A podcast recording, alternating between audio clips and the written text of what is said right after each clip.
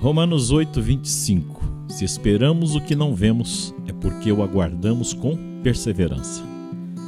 Veja, a paciência é um dom concedido por Deus. Quando você cultiva a paciência, você se fortalece na fé, você obtém autodomínio e equilíbrio emocional.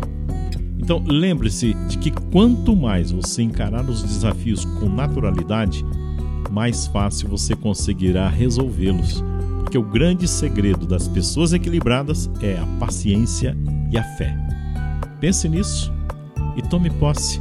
E após esse vídeo, fique alguns instantes em silêncio, converse com o Senhor, porque Ele está neste momento bem ao seu lado.